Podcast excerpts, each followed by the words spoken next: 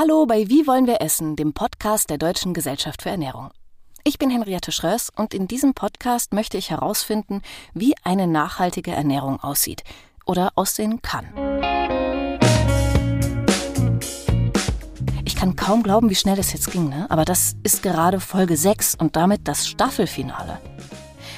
In den Folgen 1 bis 5 ging es unter anderem um die Frage, was Nachhaltigkeit überhaupt ist, was sie mit Gesundheit zu tun hat, wie unsere Ernährungsumgebung uns beeinflusst, ob Biolandwirtschaft nachhaltig ist automatisch und wie es mit Ersatzprodukten aussieht. Ein wichtiger Aspekt fehlt aber noch und ihr werdet gleich hören, dass die Forschung dazu noch ganz jung ist. Und zwar geht es in dieser Folge um soziale Nachhaltigkeit. Aber erst schicke ich euch nach Karlsruhe. Es ist ein Freitagvormittag, 9.30 Uhr in einem Industriegebiet in Karlsruhe. Die Straße ist ziemlich laut. LKWs donnern im Minutentakt vorbei, während vor dem Eingang der Karlsruher Tafel Menschen Schlange stehen. Ein Transporter hat im Innenhof Halt gemacht. Von der Ladefläche aus tragen ehrenamtliche Lebensmittel in einen Raum, wo sie sortiert werden.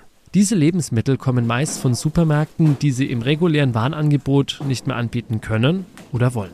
Pilze, ähm, alles. Alles, Obst. Kartoffeln. Ja. Und was ist jetzt an denen zum Beispiel falsch? Oder warum wollen die die nicht mehr verkaufen? Ich finde auch, dass die astrein sind, aber es sind tatsächlich auch ein bisschen schrumpelig. Das sind und, die sortierten hier. Ja. Wenn es kommt in der Kiste, ist es keineswegs so appetitlich und schön wie hier, sondern nicht umsonst haben unsere Damen und Herren Handschuhe an, weil das sind viele schmierige und kaputte und dann müssen sie halt dann suchen und werden dann auch gesäubert. Das ist jetzt aussortiert. Das ist sogar eine Biopaprika, wie ich gerade sehe. Das ist eine Biopaprika, ja. ja. Ist keineswegs so. Sieht noch ganz gut aus. Ne? Also zum Beispiel die Radieschen, ja. Das sind tadellose, feste Radieschen. Das Laub ist halt schmuddelig, verwelkt. Das kaufen die Leute nicht. Unverständlich. Macht sie, das, macht sie das sauer, wenn sie das sind? In Bezug auf die Tafel sage ich Juhu kauft es nicht. Wir kriegen es dann für unsere Kunden und sortieren es und geben es aus. Aber an sich ist es für mich unverständlich. Vera Scholl und Joachim Ruf arbeiten für eine der drei Tafeln, die arme Menschen im Raum Karlsruhe versorgen. In den vergangenen drei Jahren ist die Anzahl der Personen, die auf die Tafel angewiesen sind, um 30 Prozent gewachsen. Im Moment kann das Team keine weiteren Kundinnen mehr annehmen. Es versorgt bereits mehr als 1400 Menschen pro Woche mit Essen. Die klassischen Kunden sind bei der Tafel, müssen sich ausweisen, dass sie bedürftig sind. Es kann also nicht jeder hierher kommen und kann äh, sich Ware holen. Zumal wir das auch mit einem sehr moderaten Preis an die Leute abgeben, nämlich 2 Euro pro Erwachsenen. Die Kinder sind frei. Und dann kriegen die eigentlich so viel Ware, dass man sagen kann, das müsste über die Woche reichen. Jeder kann bei uns einmal in der Woche einkaufen, sage ich jetzt mal. Und äh, das sind alles Leute, die Hartz IV oder ähnliche äh, sozial schwachen Leute, die werden von uns versorgt. Insgesamt gibt es in Deutschland zwei Millionen TafelkundInnen. Richtig gehört. Zwei Millionen Menschen sind dauerhaft oder zeitweise nicht in der finanziellen Lage, in einem normalen Supermarkt einzukaufen. In der Tafel bekommen Sie Lebensmittel, bei denen zum Beispiel das Mindesthaltbarkeitsdatum überschritten ist oder bei denen Obst oder Gemüse eine braune Stelle hat. Das sind alles Lebensmittel, die Supermärkte aussortieren und ohne die Tafel einfach im Müll landen würden. Das heißt aber nicht, dass diese Lebensmittel deswegen ungenießbar sind. Denn, und das ist das Credo der Tafel, es werden keine Lebensmittel rausgegeben, die die Mitarbeitenden nicht auch selbst essen würden. Nachhaltig ist es ja auf alle Fälle, weil wir es ja aus dem Kreislauf des Wegwerfens herausnehmen und an diese Leute weitergeben. Also ernähren sie sich im Prinzip nachhaltig. Nur ist diese Form von Nachhaltigkeit sozial höchst fragwürdig, das sagen auch Joachim Ruf und Vera Scholl. Denn im besten Fall sollte es die Tafeln ja gar nicht geben müssen, weil sich alle Menschen gute und nachhaltige Lebensmittel leisten können. Und diejenigen, die nicht auf die Tafel angewiesen sind, sollten Gurken auch mal kaufen, wenn sie eine Druckstelle haben oder die Blätter der Radieschen ein bisschen welk sind. Die Frage ist also, wie kann Nachhaltigkeit sozial und damit für alle funktionieren, egal wie viel Budget zur Verfügung steht. Dazu hat sich Henriette mit Dr. Carmen Priefer unterhalten. Carmen Priefer leitet den Arbeitsbereich nachhaltige Ernährung am Max-Rubner-Institut. Frau Priefers Arbeitsschwerpunkt sind die sozialen Auswirkungen von Ernährung und Ernährungsweisen. Hallo Frau Briefer, schön, dass Sie bei uns im Podcast zu Gast sind. Ja, danke für die Einladung. Ich freue mich. Ich mich auch. Ich habe neulich dran gedacht, ich musste so dran denken, weil es auch heute um Soziales gehen soll, zum Thema Ernährung. Und in die Richtung geht es auch öfter mal in den Folgen, so was wir eigentlich mit Essen verbinden. Und ähm, da spielt ja auch das soziale Milieu, in dem man aufgewachsen ist, so eine große Rolle. Und womit, ja, Kindheitserinnerungen sind ja ganz, ganz, ganz enorm. Und ich habe neulich Nudelsalat gemacht. Wie kriegt sie jetzt die Kurve zum Thema? Aber ähm, fand ich schon faszinierend, weil meine Oma hat immer Nudelsalat gemacht und meine Mama macht immer Nudelsalat und ich mache auch einen Nudelsalat. Und es ist im Prinzip derselbe, aber eigentlich nicht. Und ich finde das total faszinierend. Meine Oma hat noch ganz viel Mayonnaise reingeknallt und da waren auch sogar noch Apf Apfelstücke drin. Ähm, bei meiner Mama ist es schon keine Mayonnaise mehr, sondern Rapsöl und auch keine Apfelstücke. Ähm, jedenfalls finde ich das faszinierend, wie man da so geprägt ist. Und ähm, was hat denn Ihre Oma so gekocht? Meine Oma, was hat sie denn so gekocht? Ganz unterschiedliches. Meine Oma hatte einen eigenen Garten und auch Obstbäume und ähm, da wurde ganz viel eingekocht, ähm, natürlich auch ganz viel frisch gegessen an Obst, Mirabellen beispielsweise. Meine Mutter schwärmt da immer dafür, weil die bekommt man jetzt zum Beispiel im Supermarkt sehr, sehr selten. Da muss man schon eher zum Bauern gehen oder zum, ja, zum Hofladen oder man kennt Nachbarn, die noch Mirabellenbäume hat. Und da wurde einfach viel frisch gekocht, auch Gemüse, ähm, dann in der Saison, dann auch mal Spargel oder Erdbeeren, die man halt selbst angebaut hat und ähm, Kartoffeln, also querbeet quasi, alles was, was da so aus, aus dem Garten kommt. Ich komme ja aus der Pfalz und das, das sind natürlich so pfälzische, ähm, pfälzische Küche und meine Oma ähm, kam aus dem Saarland und dann hat sie sowas mitgebracht, zum Beispiel so ein Spargeleintopf. Äh, den wir machen, der ist dann mit Kartoffeln und kleingeschnittenen Spargeln und da wird dann noch so eine Mehlschwitze gemacht und wenn man möchte, kann man da noch ein bisschen Schinken dazu tun oder anbraten. Das ist so was Spezielles ähm, dann, was, was sie dann gekocht hat aus dem Saarland. Das klingt alles nach frisch, regional, viel selbstgemacht und viel Arbeit. Ja, genau. Meine Oma kam auch aus, aus dem Saarland. Mhm. Hm? Vielleicht haben wir denselben Nudelsalat. ja. Vielleicht ist das saarländischer Nudelsalat. Vielleicht, ja. Was fasziniert Sie an dem Thema Ernährung so sehr, dass Sie sich beruflich so leidenschaftlich dem widmen? Na, Ernährung ist ähm, so ein zentrales Thema, das uns alle betrifft, jeden Tag in unserem Alltag. Wir treffen ja zig Ernährungsentscheidungen oder ernährungsbezogene Entscheidungen am, am Tag. Und ähm, das ist einfach elementar für uns, für uns Menschen. Das verbindet auch, ein Thema, was auch verbindet ähm, was auch einfach eine große soziale Komponente hat, wenn wir zusammen hier in die Kantine gehen oder gestern haben wir hier ein Picknick gemacht und hier unsere Decken ausgebreitet am Feierabend. Das ist natürlich auch ein Medium, eigentlich ein Transporteur auch für sozialen Zusammenhalt, für ähm, gemeinschaftliches Leben. Das ist für mich so ein wichtiger Anker. Und die Ernährung ist ähm, auch einfach ein wichtiger Part, wenn wir über das Thema Nachhaltigkeit nachdenken. Ich merke schon, Sie sind komplett schon ins Thema reingesprungen. Dann komme ich doch mit. ich schließe mich Ihnen gern an. Ähm, wir müssen noch mal ein paar Schritte zurückgehen. In den vergangenen Folgen ging es beim Thema Nachhaltigkeit und Ernährung hauptsächlich um Klima und Gesundheit. Ähm, das ist wahrscheinlich auch das Erste, woran man als Normalsterbliche, so wie ich, dabei denkt. Ähm, Ihr Schwerpunkt ist ja aber die soziale Dimension. So ganz grundlegend, was gehört denn alles zu einer sozial nachhaltigen Ernährung? Also welche, auf welche Felder muss man da achten? Was kann ich mir darunter vorstellen? Also im klassischen Sinne kommt man immer zu dem Thema Arbeitsbedingungen, beispielsweise in der landwirtschaftlichen Produktion.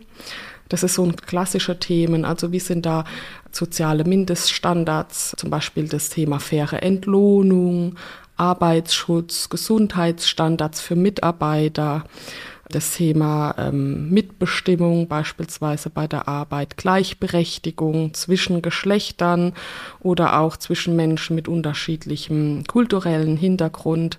Das sind alles so klassische eher Themen in der sozialen Dimension Arbeitsbedingungen. In der landwirtschaftlichen Produktion werden die sehr stark diskutiert, aber natürlich treffen diese Themen auch zu entlang der gesamten Wertschöpfungskette. Ich kann mir da auch den Bereich Distribution angucken, Transport, äh, Handel, Gastronomie, Gemeinschaftsverpflegung und auch den Bereich Verbraucher. Da ist eine sehr prägende Diskussion sicherlich die Leistbarkeit auch von nachhaltig produzierten Lebensmitteln, also der Zugang zu diesen Lebensmitteln und die Teilhabe zum Beispiel von Personen aus Haushalten mit geringem Einkommen. Das sind so sehr zwei Stränge, die sehr prägend sind in der Diskussion.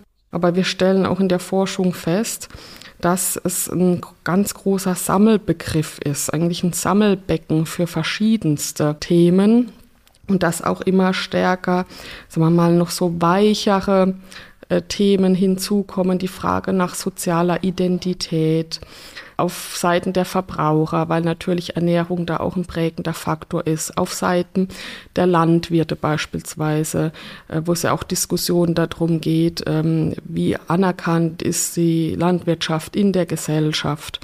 Es sind soziokulturelle Aspekte, es sind Aspekte ähm, Teilhabe ähm, an gesellschaftlichem Leben oder auch zum Beispiel Ausgrenzung aufgrund, äh, sagen wir mal, des sozioökonomischen Statuses oder auch bestimmter Ernährungsweisen, wie jetzt stark pflanzenbasierten Ernährungsweisen. Also da gibt es ganz, ganz viele Themen. Und wir verstehen in unserer Forschung am Max-Rubner-Institut auch den Begriff sehr umfassend und weitreichend. Ich denke noch an den Begriff der Nachhaltigkeit herum. Mhm. Ich könnte ja auch ganz stumpf sagen, dieses klassische, wenn ich Bäume so pflanze und abholze, dass nachfolgende Generationen davon auch noch was haben, dann bin ich nachhaltig unterwegs. Mhm. Aber wo ist denn das nachhaltig in dem Sinne beim sozialen Bereich? Eine sozial verträgliche Ernährung bewegt sich innerhalb dieser sozialen Grenzen, analog wie, wie in den ökologischen Grenzen sich zu bewegen.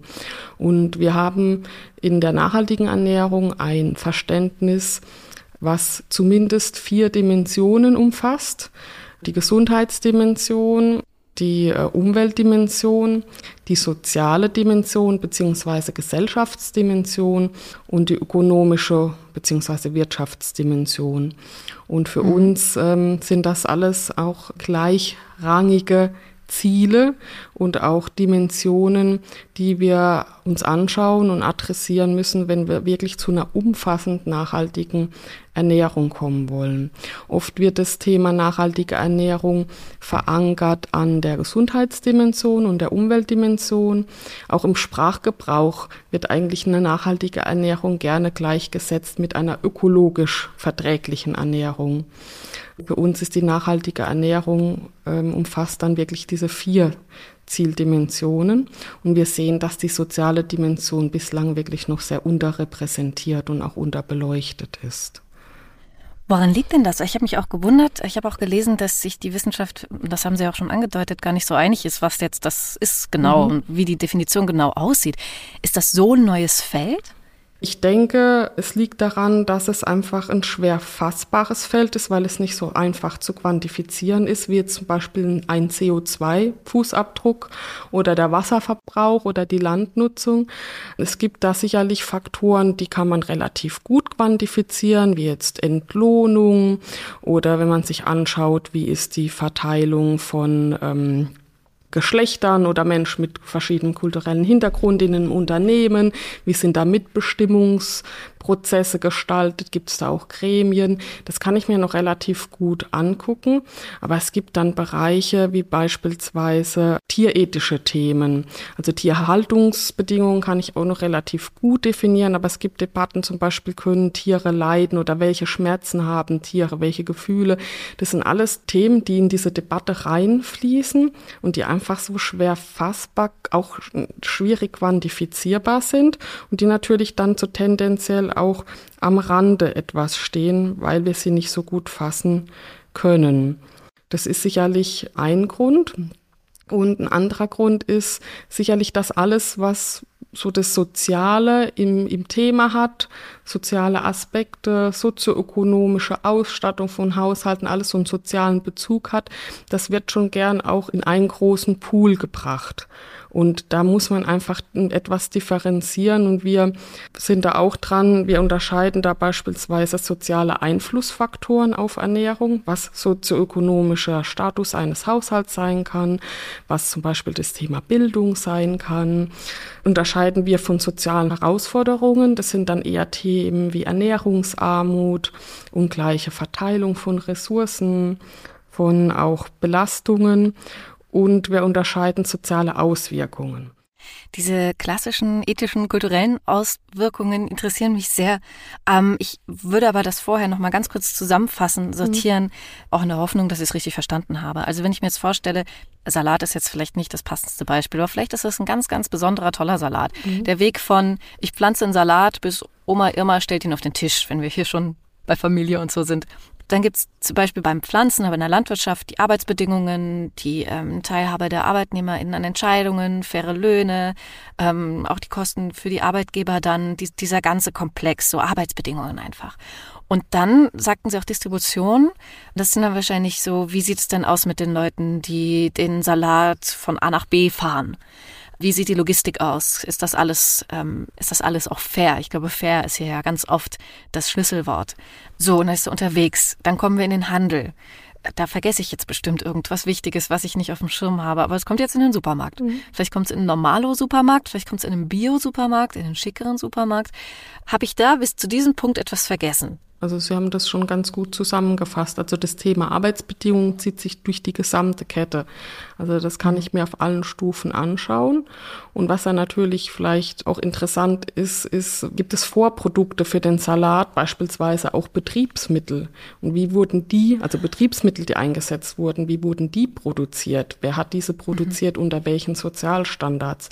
Das heißt, auch dieser Gedanke in der Lieferkette selbst dann auch nochmal zu schauen, dass man Sozialstandards Standard sich auch nochmal von quasi Produkten anschaut, die einfließen in die Produktion des Lebensmittels ja. oder Vorprodukte, wenn es dann um Produkte geht, die weiterverarbeitet werden. Also dieser Gedanke vielleicht, den würde ich noch ergänzen. Mhm. Jetzt ist es ja so, dass, äh, Sie können mich ja korrigieren, wenn ich falsch liege, aber ich habe den Verdacht, wenn das wirklich von vorne bis hinten sozial nachhaltig produziert worden ist, dann ist der Preis am Ende wahrscheinlich auch sehr hoch. Und da fangen ja dann die Probleme an. Ist das Luxus? Nein, das ist kein Luxus. Das ist ähm, vielleicht jetzt wahrgenommener Luxus, hm. den wir aber später irgendwann bezahlen werden. Genauso äh, wie, in, äh, wie in Bezug auf Umwelt, unsere, unseren Umweltfußabdruck. Das sind reale auch Kosten, die wir, wenn wir sie jetzt heute nicht auch internalisieren, entweder später zahlen oder an einer anderen Stelle zahlen, beispielsweise im Gesundheitswesen, wenn wir Produktionsbedingungen haben, die wirklich gesundheitsgefährdend sind, zum Beispiel für Arbeitnehmerinnen und Arbeitnehmer, dann zahlen wir das einfach an anderer Stelle. Und spätestens, sagen wir mal, ähm, wenn wir die Zukunft gucken, in die nächsten Generationen, an unsere Kinder denken, Enkelkinder, sind das einfach dann auch Kosten, die wir verlagern einfach in die Zukunft verlagern. Also das ist ähm, eine große Debatte. Äh, es gibt einen Zielkonflikt ganz klar innerhalb der sozialen Dimension. Wir müssen mit den Sozialstandards hoch. Das heißt tendenziell, dass auch die Preise für die Lebensmittel steigen. Genauso, wenn wir, ähm, sagen wir mal, ökologisch produzieren. Auf der anderen Seite haben wir das Thema Ernährungsarmut oder Armut generell auch in Deutschland. Und ähm, gerade im Hinblick auf die gestiegenen Lebenshaltungskosten sind das natürlich Themen, die, die explodieren dann, wo wir sagen, da bringen wir dann natürlich Pulverfässer zum, zum Überlaufen.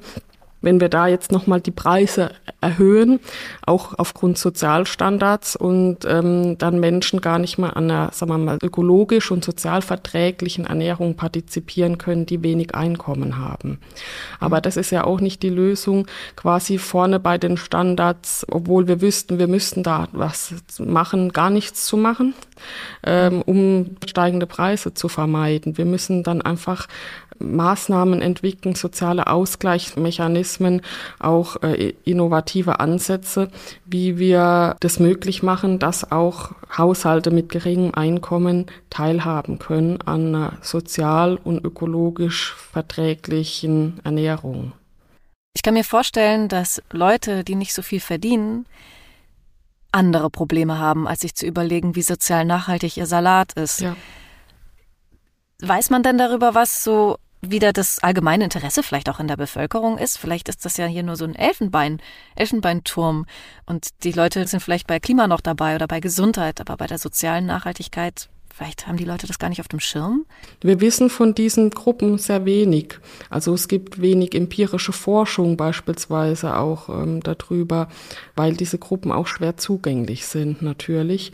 Aber wir haben natürlich ähm, immer auch Austausch mit Personen aus der Praxis, wir hatten letzte Woche eine Veranstaltung ähm, auch mit Teilnehmern von der Tafel, die sagen auch klipp und klar aus ihrem Alltag, das sind Themen, die sind so weit weg von den Menschen, die in Armut leben, die haben ganz andere Sorgen und ganz andere Nöte. Das sind Themen, die wirklich da sehr weit weg sind. Ich denke auch, das sind ähm, diese Ziele zu erreichen, ist nicht Aufgabe äh, der armutsbedrohten äh, Menschen in Deutschland. Und das kann man sicherlich auch nicht ähm, verlangen. Da sehe ich dann eher quasi die, die Verantwortung der Gesellschaft und ähm, quasi allen Mitgliedern der Gesellschaft, dass wir Rahmenbedingungen schaffen, die diesen Menschen eine Teilhabe ermöglichen an umwelt- und sozialverträglicher Ernährung. Da gibt es Beispiele wie kostenlose Kita-Schulverpflegung, die dann auch an ökologische und soziale Standards gebunden ist. Da gibt es andere Vorschläge, dass man ja beispielsweise auch in der Besteuerung von Lebensmitteln andere Anreize setzen könnte die, von denen diese Personengruppen auch profitieren, dass man die Ernährungsumgebungen auch dementsprechend gestaltet, attraktiv, dass diese Produkte auch nach vorne kommen, wahrgenommen werden. Aber ich denke, wir müssen da auch einfach in der Preisgestaltung auf jeden Fall Ausgleichsmechanismen haben. Das klingt so, als würden Sie den Zugzwang vor allem bei der Politik sehen. Politik ist sicherlich ein Akteur bei diesem Thema. Unternehmen sind äh, Akteure in diesem Bereich. Auch die ähm, Zivilgesellschaft ist da ein Akteur, die Wissenschaft ist ein Akteur. Deswegen habe ich das bewusst gesagt, äh, gesellschaftliche Akteure. Ich sehe da mhm. alle quasi gemeinsam an einem Strang ziehend, auch in der, in der Pflicht. Und jeder hat halt andere Stellschrauben, die er bedienen kann und andere Möglichkeiten, die er bedienen kann. Auch wir in der Forschung beispielsweise orientieren uns ja dahin und sagen, wir müssen uns diesem Thema widmen. Das sind ja so Dinge, die wir tun können und sagen, wir müssen auch eine andere Art der Forschung betreiben. Wir müssen transdisziplinär forschen. Das heißt nicht nur im Austausch mit anderen wissenschaftlichen Disziplinen, sondern wirklich mit der Praxis, mit Akteuren aus ganz unterschiedlichen Bereichen. Und das sehe ich ähm, alle in der Pflicht auch oder in der Verantwortung, da mitzuwirken, ja. Wie steht es denn eigentlich in Deutschland mit der sozialen Nachhaltigkeit? So grob. Stehen wir gut da oder ist es alles ganz schlimm? Es kommt darauf an, auf was man sich bezieht. Die Antwort ist nie einfach. Die ist nie einfach, nein. Also wir ähm, stellen fest, dass jetzt diese klassischen Themen der Arbeitsbedingungen, die ja gerne ähm, oder auch ähm, sehr lange und immer noch ja vor allen Dingen für Produkte aus Schwellen- und Entwicklungsländer, als diese Thematik auch wahrgenommen wird und diskutiert wird, auch stärker bei uns in Deutschland ankommt. Also wir haben ja in verschiedensten Bereichen, beispielsweise der Fleischverarbeitung, ähm, prekäre Arbeitsbedingungen zum Teil ähm, oder auch in der Landwirtschaft, also in der pflanzenbasierten Produktion, dann auch, äh, wenn wir an Saison, Saisonernten, Saisonarbeitskräfte denken, da gibt es einfach auch äh, prekäre Arbeitsbedingungen zum Teil. Ähm, es gibt viele Graubereiche, in denen auch immer noch agiert wird in diesen äh, Bereichen. Beim Thema Armut, das ist auch ein wichtiges Thema in Deutschland, wo wir dachten, wir sind da vielleicht gar nicht so von betroffen, aber doch, wir sind es. Also diese Themen werden auch immer stärker auch anhand unserer eigenen ähm, Bedingungen äh, thematisiert und problematisiert. Und das ist auch richtig und wichtig. Und wir müssen da auch noch viel Forschung betreiben, um da auch noch mehr Wissen ähm, zu generieren, wie steht es eigentlich um uns und nicht nur immer nach außen zu schauen und den Finger natürlich gegenüber der Schwellen- und Entwicklungsländern zu heben. Wenn ich mir über diese sozialen, nachhaltigen Kriterien Gedanken mache, das erste, was mir dann auch einfällt, ist dieses Fairtrade-Siegel. Das ist das einzige, was in meiner Welt sichtbar ist. Mhm. So, und Fairtrade ist meistens Kaffee und Tee und halt nicht aus Deutschland. Mhm. Gibt es denn solche Label, also die auch vielleicht Sachen aus Deutschland betreffen? So, woran erkenne ich denn im Supermarkt überhaupt, ob irgendwas sozial nachhaltig ist oder nicht? Also ähm, das Fairtrade-Label, das ist ja relativ bekannt wie Sie schon sagten, also für verschiedene Produktgruppen ist es relativ bekannt.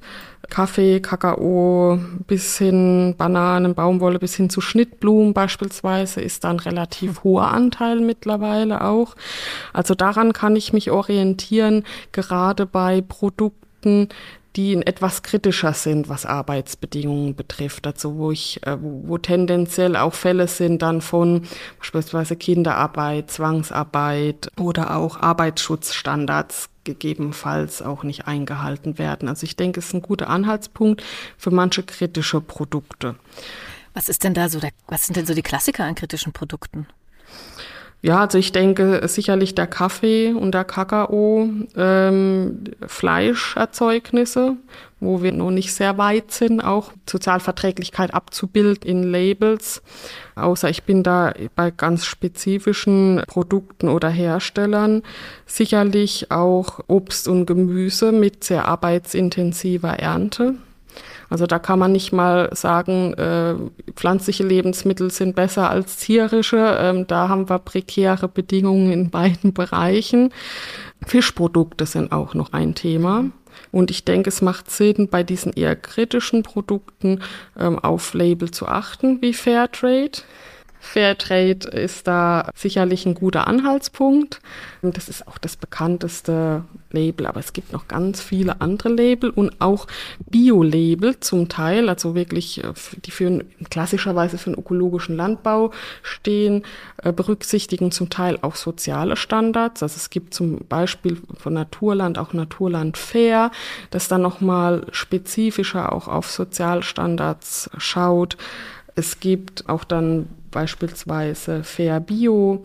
Das ist ein, ein, ein, Verein, da geht es vor allen Dingen um heimische Fairness, dann auch wirklich um Produkte aus heimischen äh, Rohstoffen.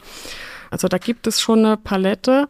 Was in der Debatte ein bisschen kritisch ähm, gesehen wird oder kritisch diskutiert wird, ist diese Orientierung an Herkunftsländern, kritischen Herkunftsländern. Es gibt ja auch solche Risikoindizes für bestimmte Herkunftsländern. Also wie stark ist da beispielsweise das Thema Korruption in diesen Ländern oder andere Faktoren fließen da ein. Aber das ist natürlich so, dass da die Informationsbasis nicht immer vergleichbar ist und es tendenziell auch wirklich zu Länderdiskriminierung führen kann. Also das wird dann in der Debatte immer mal dann auch berechtigterweise äh, eingebracht. Das ist vielleicht dann nicht so ein, ein guter Orientierungspunkt, aber noch relativ einfache Orientierungspunkte sind sicherlich regionale Lebensmittel zu nutzen, also auch Direktvermarktung zu nutzen, wo ich davon ausgehen kann, dass da mehr Transparenz herrscht, auch über Produktionsbedingungen, wo ich mir selbst auch Produktionsbedingungen anschauen kann. Und ähm, sicherlich auch weniger verarbeitete Lebensmittel. Also je stärker mhm. Lebensmittel verarbeitet sind, desto schwieriger wird natürlich auch die Nachvollziehbarkeit und Nachverfolgbarkeit von Sozialstandards in den Lebensmitteln. Also wenn wir mhm. da ähm, ja auf wenig verarbeitete Lebensmittel achten, haben wir zumindest dann eine einfachere Konstellation, die Sozialstandards dann auch nachzuvollziehen, die dahinter liegen. Ist auch für andere Sachen gut, hatten wir nämlich in der letzten Folge, da ging es um Ersatzprodukte. Mhm. Und da haben wir auch sehr viel über hochverarbeitete Sachen gesprochen. Mhm. Wer die Folge noch nicht gehört hat, kann das ja nach dieser Folge direkt im Anschluss tun. Es ist wie immer komplexer, als man denkt. Und die Orientierung ist nicht leicht. Und bei den anderen Themen, zum Thema Klima und Gesundheit, ist es ja sogar noch ein kleines bisschen leichter, weil es besser erforscht ist. Mhm. Also man muss sich schon wahrscheinlich im Moment jetzt, wo, wie wir es jetzt im Moment haben, ziemlich reinknien, um durch den Supermarkt zu gehen und informiert zu wissen, okay, das ist äh, wahrscheinlich sozial nachhaltiger als, als das. Das ist eine, eine große Herausforderung. Wenn wir in der Nachhaltigkeit uns bewegen, gibt es meistens keine einfachen Antworten und auch keine ganz so einfachen Lösungen. Ja. Ich überlege die ganze Zeit, kann man sowas wie einen sozialen Fußabdruck berechnen, so wie den CO2-Fußabdruck? Oder würde das überhaupt Sinn ergeben? Es wäre sogar notwendig oder es wäre gut, wenn wir dahin kämen, weil wir natürlich dann auch soziale Auswirkungen viel besser endlich abbilden können. Also es gibt auch Forschung dazu. Es gibt auch Ansätze, zum Beispiel, das nennt sich SLCA, Social Lifecycle Assessment. Da geht es ja im Lifecycle Assessment bei den Lebenszyklusanalysen vor allen Dingen darum, Lebensmittel oder andere Produkte äh, hinsichtlich ihrer ökologischen Auswirkungen auch zu bewerten. Und dort gibt es Entwicklungen, auch stärker soziale Indikatoren oder Kriterien mit reinzunehmen. Das sind sicherlich sehr lohnenswerte Ansätze und Bestrebungen, die wir auch weiter verfolgen sollten, wo es weitergehen sollte in der Forschung. Wir haben aber da zum Thema sozialer Fußabdruck sehr viele Herausforderungen. Das größte ist sicherlich, ähm, die größte Herausforderung ist sicherlich das Datendefizit. Die Datenverfügbarkeit, die ist natürlich sehr, sehr schlecht. Dadurch ist es zum Teil dann auch eine sehr aufwendige Forschung, die betrieben werden muss, um da auch zu Daten zu kommen oder Einschätzungen und Bewertungen zu kommen. Wir haben da auch fehlende Vereinheitlichung und Vergleichbarkeit von Indikatoren, die da angesetzt werden, die man da mit reinnehmen kann. Das ist sehr unterschiedlich.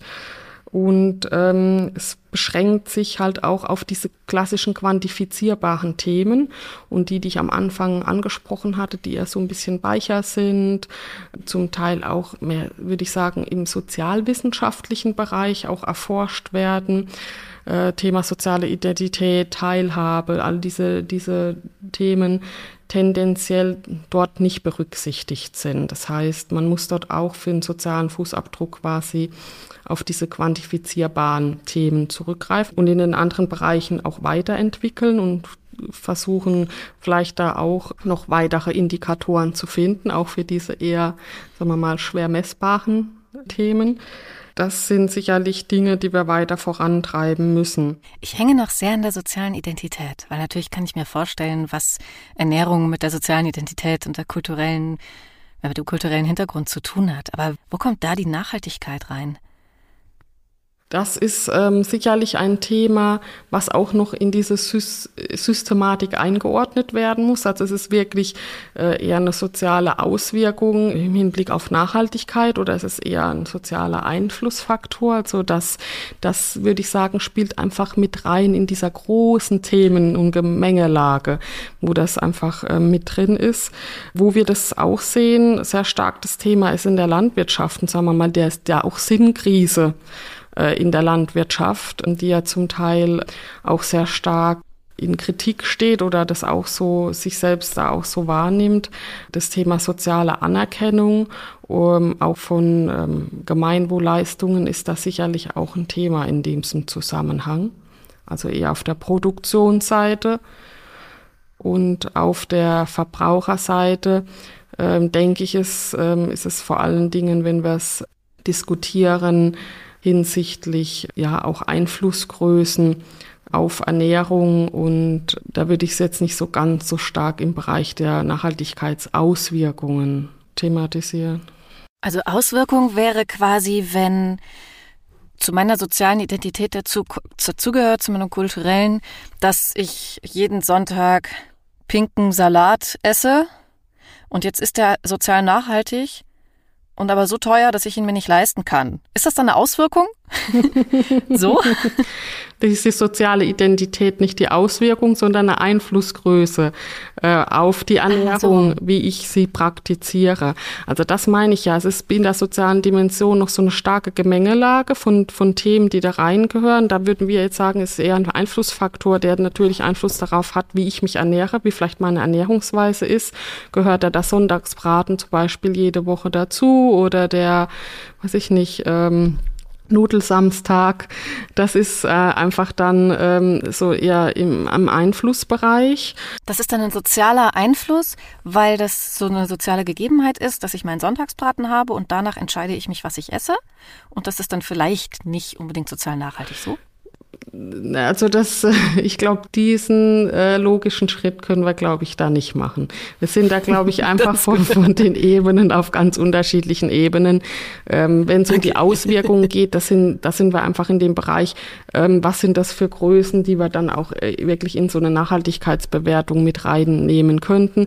Da würde man jetzt, wenn man Richtung Verbraucher und Ernährungsweise guckt, vielleicht klassischerweise sagen, ich gucke mir den Anteil von fair produzierten, gehandelten und ähm, tierwohlverträglich produzierten Lebensmitteln im Warenkorb an, zum Beispiel. Das könnte ich dann machen. Mhm. Warum ich mich so ernähre, das hat dann was zu tun mit, mit meiner sozialen Prägung, mit meiner sozialen Umgebung, wie ich sozialisiert bin, in welchem kulturellen Background ich mich da befinde. Und das würde ich dann eher im Bereich der äh, sozialen Einflussfaktoren die diese Ernährungsweise mhm. dann auch begünstigen sehen. Okay, also es passt jetzt nicht unbedingt komplett in das soziale Nachhaltige. Ah, jetzt wird ein Schuh draus. Sie hatten beim Thema soziale Identität auch die Landwirte selbst angesprochen. Geht es dann um sowas wie, ich sage jetzt mal, wenn die Gesellschaft denkt, das sind ja nur Bauerntrampel und das ist ein blöder Job oder so. Meinen Sie sowas, dass, dass Sie sich vielleicht nicht gesellschaftlich anerkannt fühlen in Ihrer sozialen Identität? Natürlich. Ah ja. Ja, das sind Themen, die jetzt im Moment äh, und in den letzten Jahren immer stärker in den Vordergrund treten auch wo wir sagen, das sind einfach soziale Aspekte, die haben wir vielleicht neben allem Quantifizierbaren, was wir messen können, wie Arbeitslohn, in ins Hintertreffen geraten, wo wir sehen, wo gesellschaftliche Diskussionen hochkommen, auch Spannungen entstehen. Der Protest wird auch demonstriert. Und wir sagen, ja, das sind auch Themen, die fallen da rein. Wir müssen natürlich einordnen, auch inwieweit wir sie in der sozialen Dimension im Hinblick auf Nachhaltigkeit irgendwie dann auch bewerten können oder äh, ob sie vielleicht auch ein Kriterium oder ein Faktor sind. Also beispielsweise in der Nachhaltigkeitsbewertung von landwirtschaftlichen Betrieben oder auch Sektoren ist das soziale Image zum Beispiel ein Indikator, der auch berücksichtigt wird. Mhm. Also neben neben den, sagen wir mal, Produktionsbedingungen. Und in der landwirtschaftlichen Produktion, da können wir uns auf verschiedene Ebenen angucken. Also gucke ich mir soziale Auswirkungen aus Arbeitnehmersicht an, dann würde ich vielleicht auf die Arbeitsbedingungen gucken. Gucke ich mir die auf Ebene der Betriebsleiter an, da spielen dann andere Themen wie soziale Anerkennung eine Rolle mhm. oder auch Themen wie Lebensqualität, also der Betriebsleiter, sind freie Wochenenden oder Urlaube überhaupt noch möglich? Da würde ich mir auch Themen anschauen, wie, wie ist es mit der ähm, Hofnachfolge oder der Zukunftsfähigkeit auch von, von Strukturen. Und ich kann dann auf die Ebene wirklich hochgehen, also eines ganzen Sektors beispielsweise, wo dann dieses Thema soziales Image eine Rolle spielt. Also das sind dann auch innerhalb, sagen wir mal, der Stufen der Lebensmittelkette auch nochmal differenzierte Ebenen möglich. Und ähm, wir haben dadurch eine sehr große Vielfalt an Themen, je nachdem, wo ich bin. In der Landwirtschaft kann man nochmal differenzieren, dann sind wir in der Distribution, im Handel und der Lebensmittelverarbeitung beispielsweise auch, in der Gastronomie bis hin zum Verbraucher sind das in der sozialen Dimension auch unterschiedliche Themen, Kriterien und Indikatoren, die ich da auch ansetzen kann, um soziale Nachhaltigkeit da bewertbar zu machen oder begreifbar zu machen oder irgendwie greifbar zu machen, ja. Mhm. Gibt es denn ein Vorreiterland, das das schon wahnsinnig gut managt? Ja, das kann ich Ihnen jetzt gerade gar nicht gut beantworten. Wir sind gerade dabei, uns da einen guten Überblick zu verschaffen, was auch so in unterschiedlichen Ländern läuft und was es so an Initiativen gibt. Aber da sind wir noch nicht am Ende angelangt. Da kann ich Ihnen vielleicht in ein paar Monaten gute Antwort liefern. Die schicken wir dann als extra Podcast-Folge ja. nach oder so. Und es ist natürlich auch wieder ganz komplex. Was schaut man sich da an? Ne? Mhm. Guckt man sich da irgendwie staatliche Strukturen und die Organisation an und inwieweit da dieser Ländervergleichsebene ist man ja bei sehr aggregierten Themen, wie zum Beispiel, wie sieht es aus in den Ländern mit Korruption, wie hoch ist die Armutsquote und all diesen Dingen. Aber wenn wir dann in die Unterthemen uns einschalten, beispielsweise, wie ist die landwirtschaftliche Produktion insgesamt aufgestellt oder andere Produktionsbereiche, wie ist es im Verbrauch, da fehlen wahrscheinlich auch einfach diese, oder nicht wahrscheinlich, da fehlen diese differenzierten Daten. Da ist, glaube ich, so ein Vergleich gar nicht richtig möglich.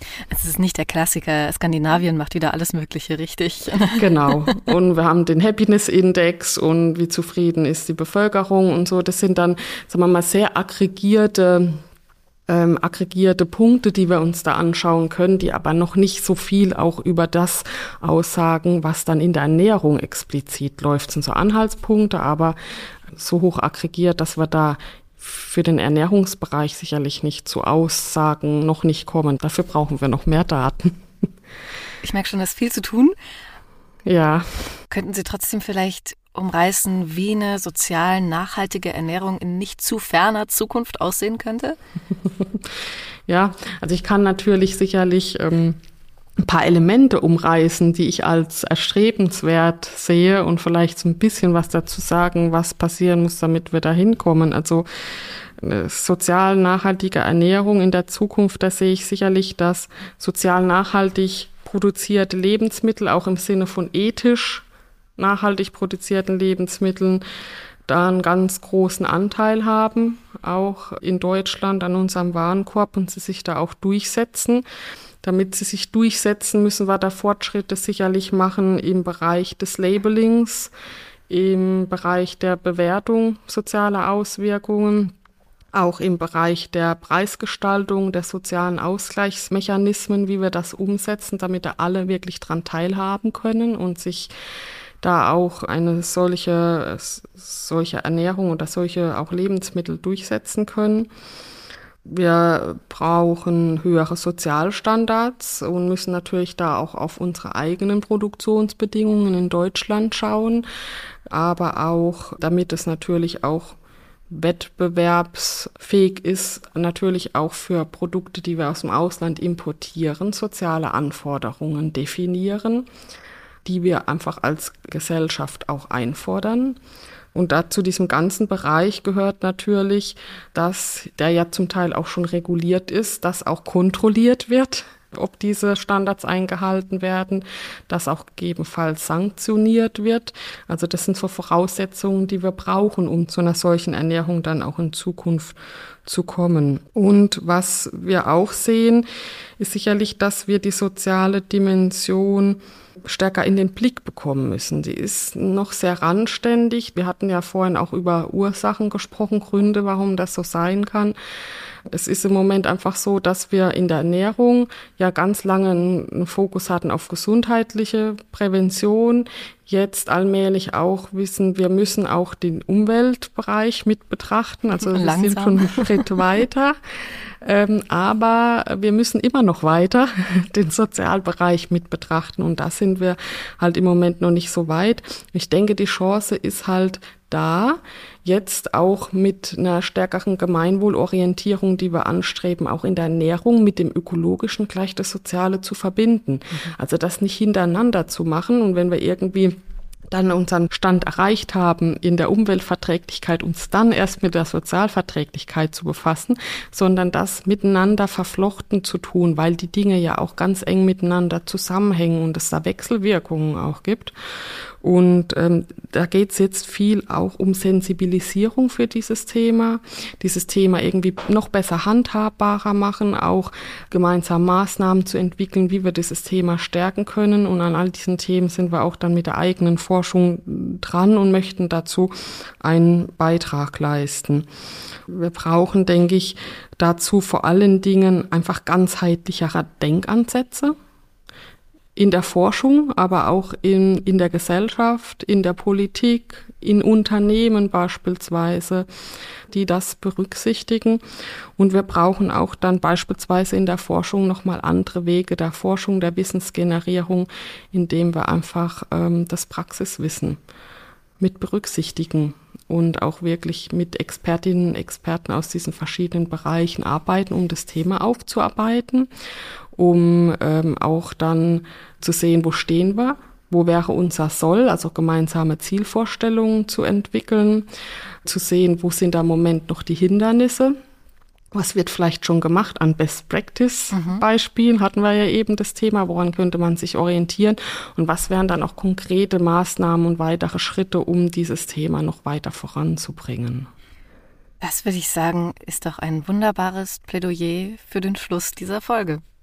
Dankeschön. Vielen Dank. Mein Kopf raucht schon wieder. Das stelle ich nach jeder Folge fest. Irgendwie nervt es auch schon bestimmt da draußen, aber ich muss es einfach immer wieder sagen. Es ist so, jedes Mal denke ich, ja, diesmal wird's, diesmal wird's doch einigermaßen klar umrissen. Jedes Mal stelle ich fest, ah, okay, es ist doch komplexer, als ich gedacht habe. Die einfachen Antworten gibt's nicht. Aber ja, vielen Dank für Ihr Wissen.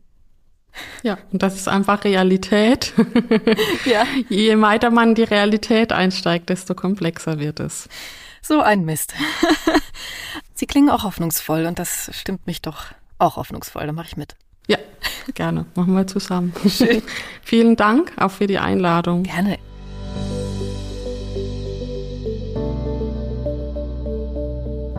Ja, das war sie jetzt. Folge Nummer 6. Wenn mir eine Erkenntnis in meinen Gesprächen immer wieder begegnet ist, in jeder Folge, dann die, dass das Thema Nachhaltigkeit weniger einfach ist, als man denkt. Oder meinetwegen, als ich denke, den Schuh ziehe ich mir gern an. Und dann auch, dass individuelle Entscheidungen zwar wichtig sind, aber Politik und Gesellschaft mitziehen müssen. Es gibt zu dem Thema zwar noch viel zu forschen, aber wir haben schon so viele Informationen, die wir nutzen können. Und ein guter erster Schritt in Richtung Nachhaltigkeit für Gesundheit und Umwelt ist eine pflanzenbetonte Ernährung. Das nehme ich mir auf jeden Fall mit. Und seid ihr jetzt nachhaltig inspiriert? Wir gehen jetzt mit unserem Podcast in die Sommerpause, aber wenn ihr noch mehr Inspiration braucht, empfehle ich euch den Podcast Zu Tisch bitte von unserer DGE-Sektion in Niedersachsen. Da gibt es auch eine passende Folge zum Thema von heute, nämlich über faire Ernährungsumgebungen und Ernährungsarmut. Ein Link zum Podcast findet ihr in den Shownotes. Und damit ihr uns nachhaltig treu bleibt, ich mache den Witz jetzt einfach noch so oft es geht in dieser Folge, und ihr auf keinen Fall verpassen wollt, wenn nach der Pause eine neue Folge kommt, dann abonniert uns und aktiviert die Glocke. Und wir freuen uns wie immer über Bewertungen und Feedback. Wenn ihr Fragen und Wünsche für die neue Staffel habt, dann schreibt uns gerne an podcast.dge.de oder über Social Media. Bis bald dann! Wie wollen wir essen? Ist eine Produktion von Escucha, Kultur fürs Ohr, im Auftrag der Deutschen Gesellschaft für Ernährung. Skript und Konzept von Manuela Michel, Theresa Maria Ting und Lukas Fleischmann. Moderation Henriette Schröers. Technische Umsetzung und Produktion Escucha.